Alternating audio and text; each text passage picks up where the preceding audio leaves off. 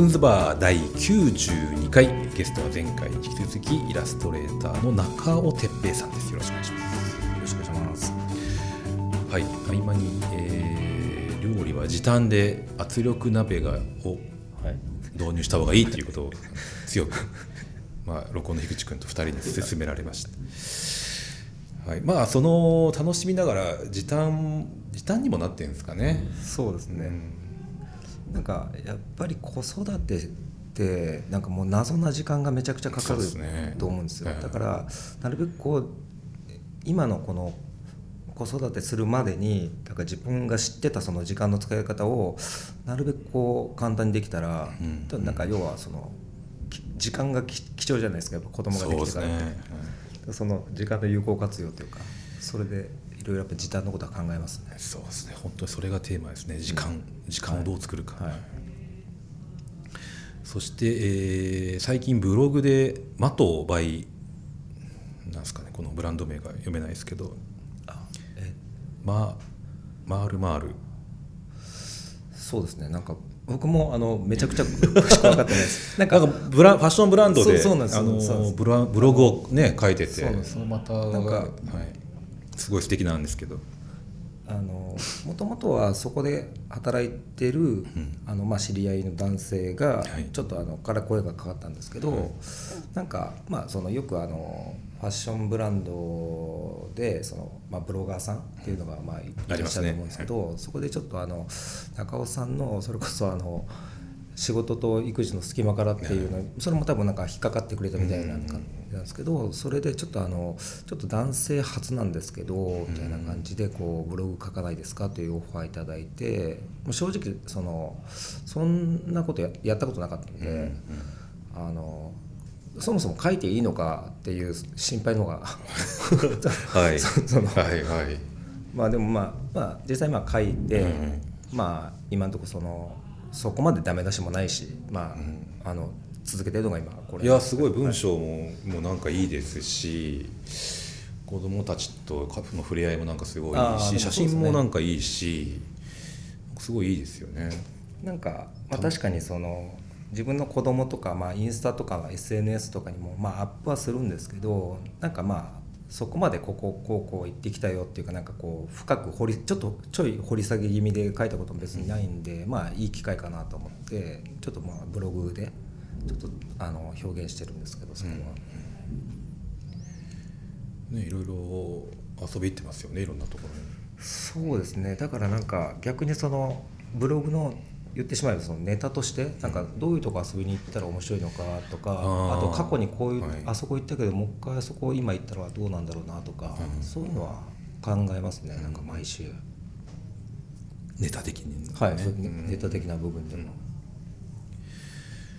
もともとアウトドアが好きだったんですかね。アウトドアのイラスト。そうですね、うん、アウトドアもそのそれこそ子供が生まれる前はあの奥さんとあの一緒に山とかよく行ってたんですよ。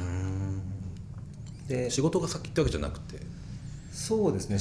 えっと、仕事よりかはちょっと前、まあ、比較的前なんですけど、今も第何何期アウトドアブームか分かんないですけどな、はい、自分の中でも、まあまあ、来てるわけですから、はい、まあ、世の中的に。世の中的に。世の中的にはいで、まあ、今どこまでそういう何が逆にそのすごい流行ってるかっていうのは分からないですけどなんか普通に山登りって、うんまあ、外で食べ食べるご飯っていうのが美味しいっていうのはまあもう結構知ってたんで、はい、でなんか単純にまあ楽しいしなんかまあなんか都会のゴミゴミした感じはないしちょっとまあ遠足気分はすぐ味わえるんで、まあ、そういうの行ったりとかしてたんですね。まあもともと。だからまあ好きなんですけど。ただやっぱあの子供ができてからはやっぱりその連れて行きたいんですけどやっぱ小さい頃ってほぼ荷物なんですよね。だからはいはいそうですね。何もできないし、は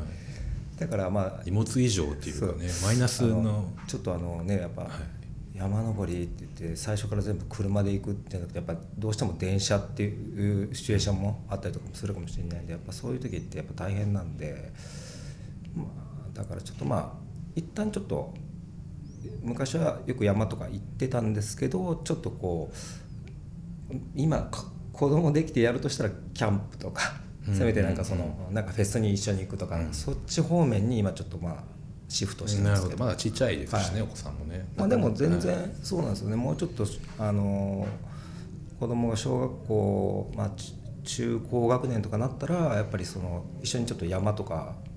行きたいですよね、うん、行けそうですよね、うん、初心者的な山だったら子供も行けそうですよね。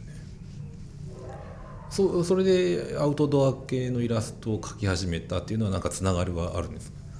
あなんかえっとアウトドア系のイラストを描き始めたのは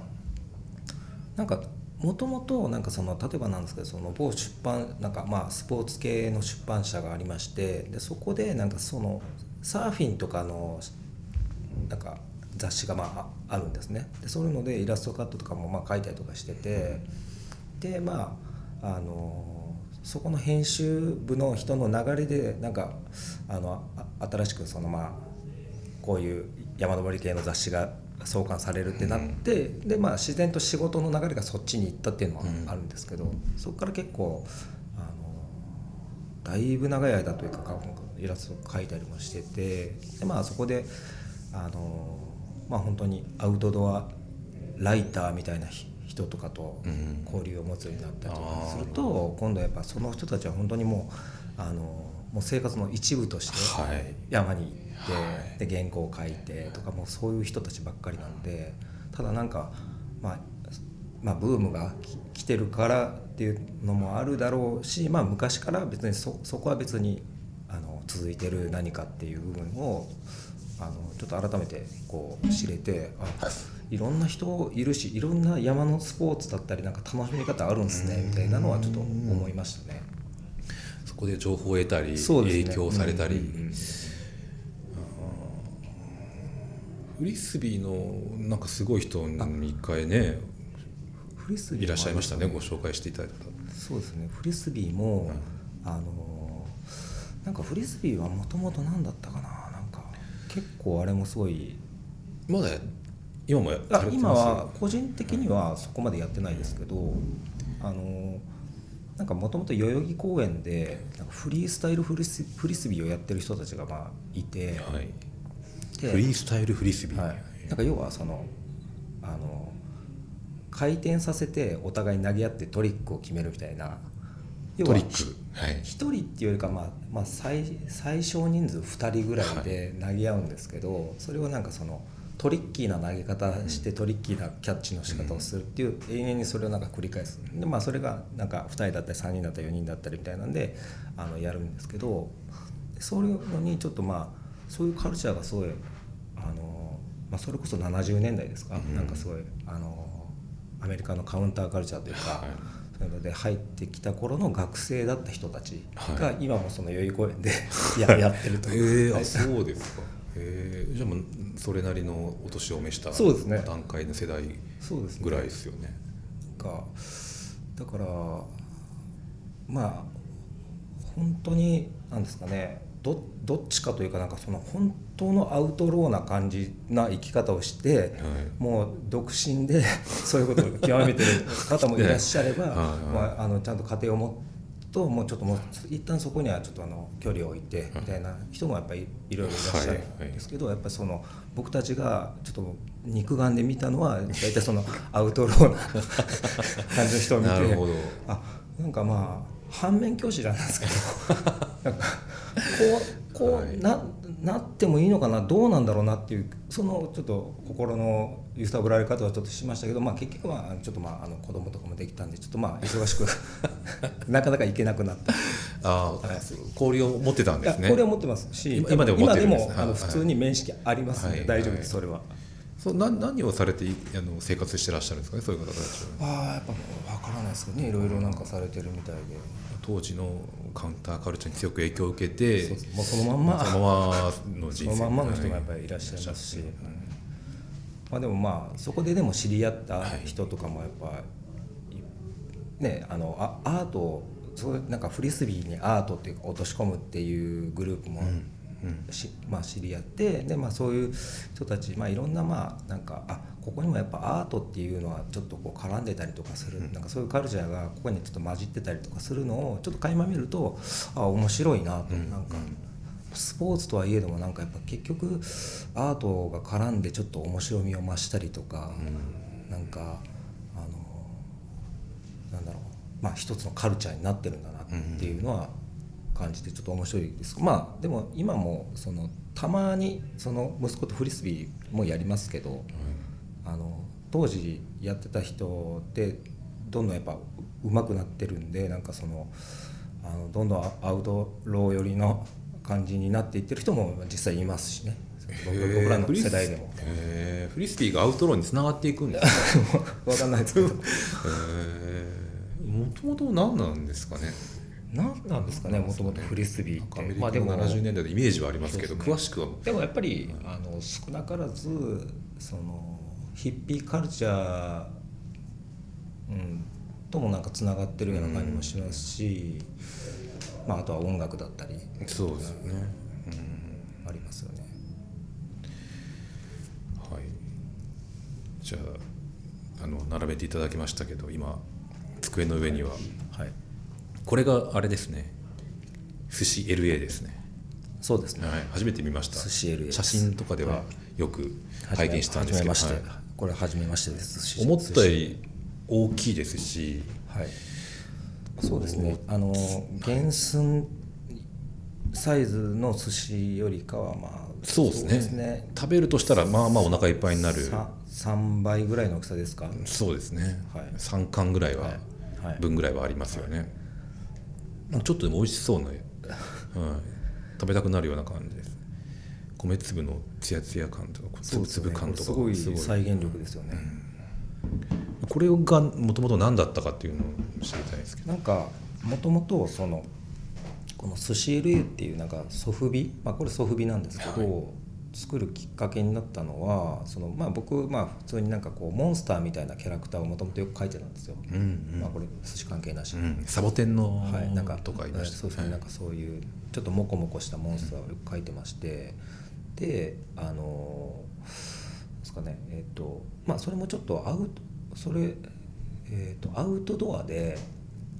あのゴーアウトキャンプっていうところがあったりなんかその、まあ、アウトドアフェスみたいな感じであのそこで知り合ったあのセンチネルっていう会社があるんですけど、はい、もうなんかアクションフィギュアとかやってらっしゃる会社なんですけどそこのまあ社長さんと、まあ、ちょっとまあ面識があったんですね。うんうん、まあ、でもそれは本当になんかあのそこの会社はあの社長がそのアウトドアが好きなんでそのコールマンの、はい、コールマン、ランタン、はい。あれをその2分の1サイズでそのフィギュアに。フィギュアじゃないんですけどそのまああのなんだろうな2分の1サイズのなんかこうとなんだろうな、えー、ソフビじゃないんですけどあのちょっとまあ硬いものをを作って、ア。ウトドアの業界とかで売ったりしてたんですまあ、使えないやつですよね実際。いや実際使えるやつだと思うんですけど確か。でそれを、まあ、結構あの、まあ、ヒットしたみたいな感じでよく売れたらしいんですけど、まあ、その社長さんがあの僕の個展とかも当時来てくださってて、うん、なんか結構あの気にかけてくれてたのかどうかちょっとわからないんですけどでそこの会社の別の人間が、まあ、僕が SNS でつながってた人間がいるんですけどその人とまあ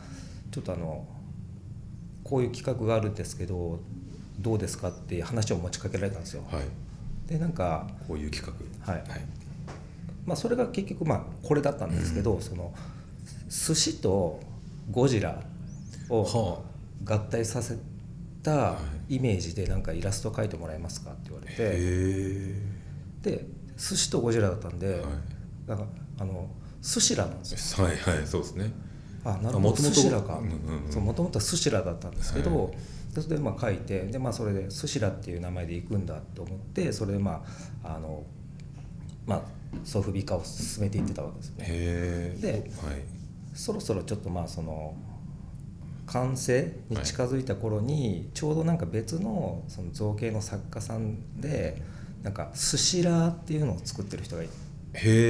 たまいたらしくて、はいはい。であとだからそのまあスシラっていうなんか言葉自体がなんかこう結構大人の事情でなんかまあちょっと使いにくかったりしたようなんですけど、はい。それであじゃあ「ラ」を LA にしましょうと。うーんなるほど。はい。まあ僕らの中ではもうスシラなんですけど一応ララララブソングの LA ですね要はね。そうですえ LA えはい。でもう LA だったらもうそのロロサンゼルス。そうですね。寿司屋はいその,、はいあの背景できてまたちょっと違うストーリーになったんですけどそれで、まあ、寿司 LA っていうネーミングでそのマグロと最初そのエビっていうのを作ったんですよ。ああこれとこれですね。そうです、はい。要はこのこの方で、ははいいそしたらば商品化ってことですか？そうそういきなり。へえ面白い。でえっとまあソフビなんでその僕もそのソフビ業界というのは全くし無知だったんで実際何なんだろうなと思ってあでもソフビといえば出原さんがはいはい。ちょうど僕の学校の先輩でもあるしと思ってまあいろいろ聞こうかなと思ったんですけどまあでも出原さんもなんかしょっちゅうその毎月毎月海外に行くような仕事うん。とかうん。なんか忙しいんでしかもあの人ソフビだなと思って。で実際そのソフビとかで 海外とかにあの PR しに行ったらやっぱ出原さんとかってめちゃくちゃ人気があるわけですよ。へえそうなんですね、うん。やっぱりキャリアも長いしうん。そのまあ、まあずっとフィギュアやってきた人ですもんね。であのそ出原さんにもこれ見てもらった時にこんなんなかなか作ってもらわれへんよと。うん、うんこんないいやつってことですねこうあのこんせなかなか企画であってもこんなん作ってくれないって言って会社一会社が一個人があって「あそうなんですね」って言って。それでまあ僕はそのセンチネルっていう会社とうん。その、えっと、PR であの台湾行ったりタイ行ったり、まあ、その一番最初シンガポール連れて行っていただいたんですけどその時にまあ、まあ、販売 PR ですねで。展示会みたいなことですか？なんか、あでもそうですね、なんかほおも問い問いし問い問い賞賞はい。うん、なんか、はいはい。あのー国際展示場日本でいう国際展示場みたいな、はい。ああいうノリなんですけどまあソフビがあったりいろんなおもちゃがあったりっていう中で、まあ、ちょっと売りに行ってたんですけど、うんでだから僕にはまだそのシンガポールの時はそのファンとかも全然いない状態でまず行って青い看満載で徐々にその徐々にではあるんですけどそのこの寿司 LA のファンが少しずつつくようになってやっぱソフビとかはやっぱコレクターはいはい。とかあと転売屋とかがすごいんでやあ。っぱあプレミアついたりしますもん絵と違って転売しやすいじゃないですかこういうのって。はいはいはい。だからそのなんか毎回こう並んでる人たちも違う国行ってもああの人また並んでるみたいな転売屋とかがかけてきてるそうですねいろんなまあでも人気になったらすごいやっぱりそのすごい列並ぶわけですよ。すぐに売り切れちゃうんですけど。でもなんかそういう世界であなるほど。出原さんはこうやって毎年毎毎月毎月いろんな海外に行ってたんだと思う。うん。ずずっと謎だったんですよ。出原さんがなんでこんここまで海外行くのかっていうのぱ市場がまた違うんですね日本とね。だからイラストの業界の人となんかその、えっとまあ、こういう、まあソフまあ、言ってしまえばソフビ業界の人とのその間をちょっと行き来ちょっとししたら、はい。全く違うし世界が見えたんですね。それでなんかああなんか全然今までイラストだけだったけど全然知らない世界でこんなにこういう人がいるんだなみたいなのちょっとつながり。が見えたの面白かったですね。知らないですよね。ほとんどの人僕も知らないですけどソフビでそこまでなんかこう世界に需要があるとか人気があるっていうのは。でもあれじゃないですかあの田中克樹さんとかが はい。よく名前が出てきますけど、ね、フチフチはいはいフチコフチコとかはすごくやっぱ売れたんじゃないですかものすごく。いやまあそうでしょうねまあまあ日本でも売,、まあ、売れたんでしょうね、まあソフビじゃないかもしれないですけどでもまあまあ方向性的にはジャンル的にはああそそっちのジャンルそうそうですね、うん、ガチャポンとか。なるほど。これはあのその後の展開としてはどんもありますよね。また寿司展開としては。寿司 LA ここれ今いっぱい種類ある。そうなんですよ。なんかちょっと僕も今数えきれてないですけど、もう種類だけで言ったら多分もう20ぐらいは全部ありますね。寿司ネタ分ぐらいあるんですね、まあ、寿司ネタっつっても結局その、ね、カラーリング違いだったりカラ,、カラーリングでその表現するっていうか、また T シャツとかにもなったりとか。そういうのあったんですか？グッズですか？寿司 LA での。ああでもあの企業コラボっていうかそういうのであの T シャツ作ったり、うん、あの湯飲み作ったりあの手ぬぐい作ったりはしましたね去年。また増えていくんですかねこれまた。もうちょっと。ああでもなんかそろそろなんかネタがネタ。ちょっとないからその、まあ、寿司ネタ以外で。いっぱいあるじゃないですか寿司ネタあの焦げ目つけるやつとか。あるじゃないですか。何でしたっけ？炙り？炙り 炙りが出てこない、炙りぐらいならなんかね表現としてあるかもしれないですけどなんかやっぱその軍艦とかになったとまたちょっと金型作ったりちょっと変わってくるのでそれは大変だと思うんですけどまあでもどうなんですかね。なんかソフビ自体がそのみんないろんな空張りを作ってそのもともとの金金型代を稼ぐっていうのでペイするためにいろんなもう限定限定限定を作ってあの元値、ね、またゼロからだと投資になっちゃうんです。よ要はでそれがやっぱすごいお金かかるって言ってるので。分かりました。ちょっとソフビ業界の裏話はきなところでまた次回に続きたいと思います、はい